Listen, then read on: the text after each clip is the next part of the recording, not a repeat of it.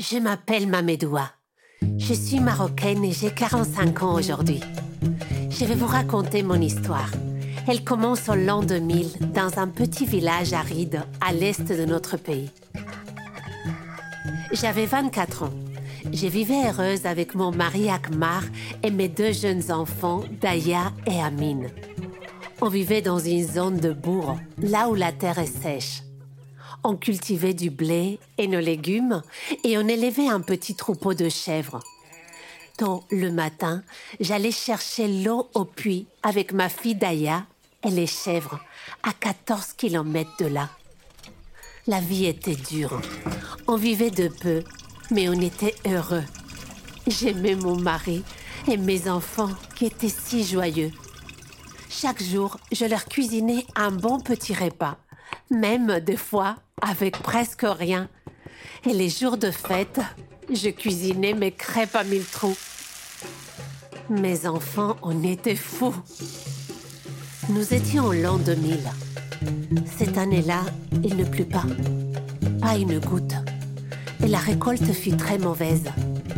L'année suivante, à nouveau, la pluie ne se montra pas. Et ainsi trois années de suite. Nos réserves arrivaient à épuisement. Tous les jours, on avait faim. Mon mari Akmar était inquiet et de plus en plus fatigué. Un jour, il partit en ville pour aller chercher du travail et ramener de quoi manger, mais il fut renversé par un camion. Il mourut sur le coup.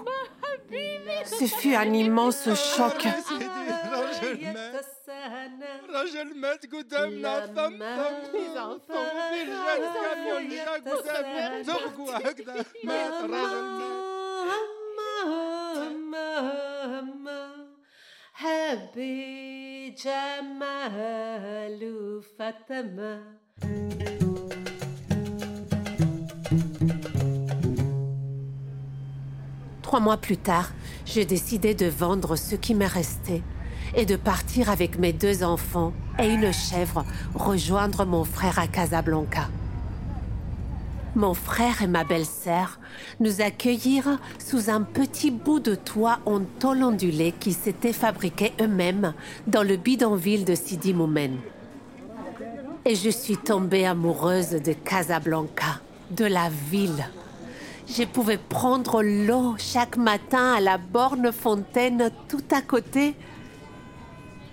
En plus, on avait l'électricité qui était gratuite grâce à un branchement illégal jusque dans notre maison. Mais le plus important pour moi, Hamdulillah, c'était que Amine et Daya, qui avaient maintenant 8 et 10 ans, pouvaient aller à l'école. À peine six mois, ils apprirent à lire et à compter. Daya, à l'école, elle comptait plus vite que les garçons. Elle travaillait très bien, même si l'hiver, le matin, il faisait 4 degrés dans sa classe. Mais Daya ne se plaignait pas. Elle voulait étudier, étudier longtemps pour avoir un vrai métier. Moi, je veux étudier pour sortir ma famille de la pauvreté et trouver des solutions pour avoir une vraie maison, bien isolée, avec accès à l'électricité, à l'eau et pouvoir irriguer les terres cultivées. J'étais déterminée à tout faire pour voir éclore le rêve de mes enfants. J'ai travaillé dur dans les maisons chics de quartier d'à côté. Je faisais le ménage tôt le matin. À midi, je revenais nourrir mes enfants et préparer mes crêpes à mille trous pour les vendre au marché. Les crêpes à mille trous de Mamédou, oh j'en suis fou C'était Daya qui avait inventé le slogan. Tout le monde en raffolait ici. À Sidi Moumen, il y avait beaucoup de solidarité. Quand il y avait des fêtes, tout le monde était invité et apportait de quoi partager. Trois années passèrent. Un soir, on était au mois d'août. Le ciel était rempli d'étoiles. J'étais allongée dans le noir, tout contre mes enfants. Je leur contais une histoire. Une histoire d'étoiles qui brillent. Une histoire de rêve qui se réalise.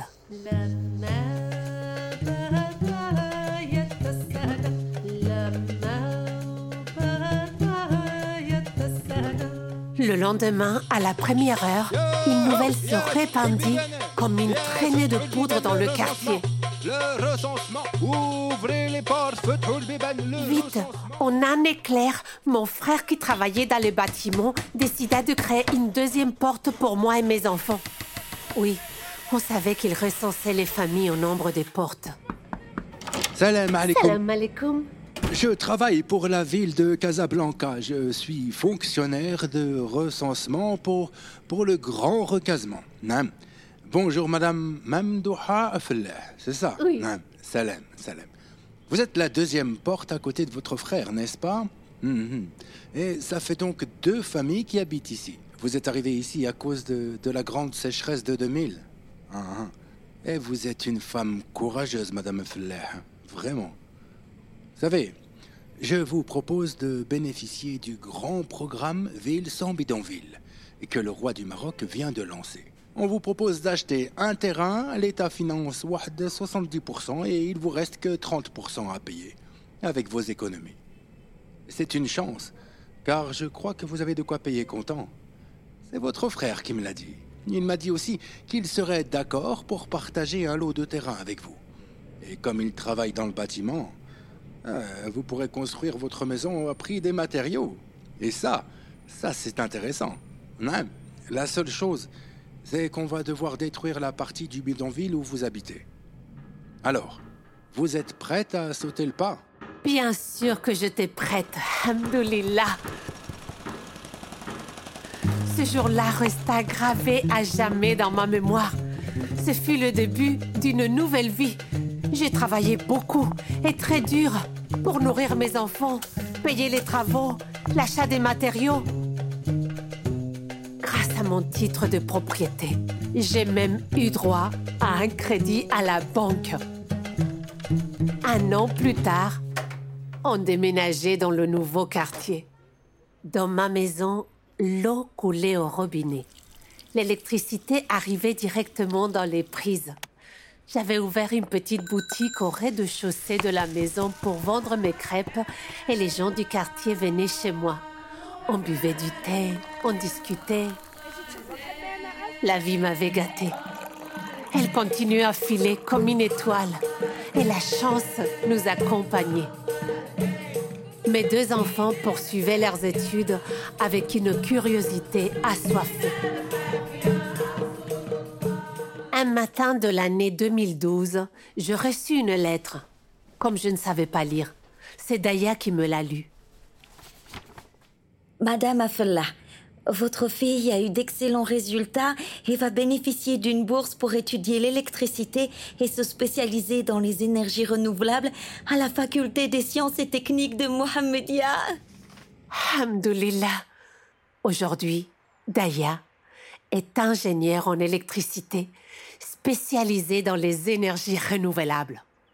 Oui, je travaille pour une ONG de solidarité, le GIRES, qui s'occupe de donner accès à l'énergie aux personnes les plus pauvres dans de nombreux pays, en Afrique, en Asie et même en France. Il y a encore peu de filles dans ce métier, mais on est de plus en plus nombreuses sur les bancs des écoles d'ingénieurs.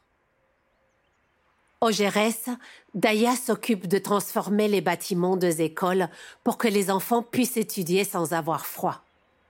Tout d'abord, elle s'assure que les fenêtres et les portes sont bien isolées et le toit, bien sûr. Oui, beaucoup d'écoles au Maroc étaient construites dans des préfabriqués. Quand tu arrives dans la classe le matin et qu'il fait 4 degrés, ça te gèle le cerveau et tu peux pas étudier. Aujourd'hui, il y a deux manières de construire des écoles plus confortables. Soit en béton, c'est le matériau le plus utilisé.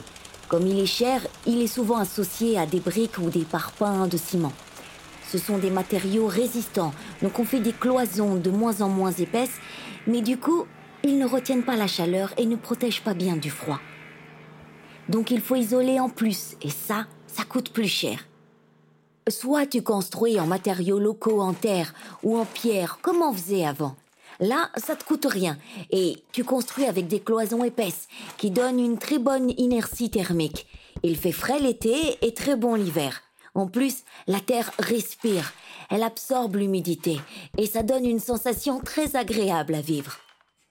Au Girès, on essaie souvent d'associer les deux modes de construction.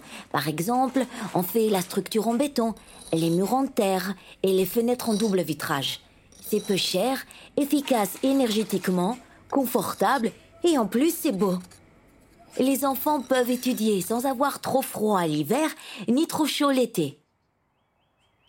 Aujourd'hui, mon rêve est devenu réalité. Grâce à la réhabilitation des bâtiments, je suis heureuse de pouvoir permettre un meilleur accès à l'éducation pour les enfants de mon pays et de donner ainsi leur chance à d'autres filles comme moi de changer le monde. Hamdulillah, ma fille Daya, avec sa détermination et sa force, a donné l'exemple à son frère Amin, qui est devenu ingénieur agronome spécialisé dans l'irrigation des cultures. Pour que la sécheresse ne frappe plus jamais, que la faim et la pauvreté dans notre pays et dans le monde deviennent une histoire ancienne. Je suis si fière d'eux. Pour moi, il y a trois choses importantes dans la vie. L'amour, la confiance et le rêve.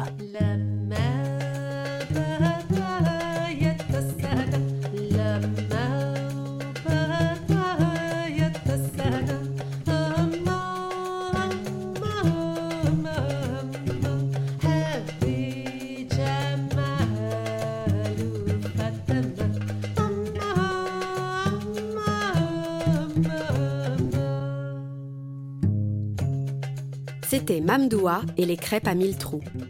Ce podcast a été produit par Arsanima pour l'Agence française de développement. Avec la voix de Victoria Monedero, Kaina Tagerset et Abdeslam Laroussi-Rouibat. Écriture Cécile Delalande. Prise de son Jean-Marc Bouchez, Studio de la Baume. Montage, mixage Cécile Février. Production Arsanima. Ce podcast a été adapté des contes de l'exposition Né quelque part écrit par Arsanima.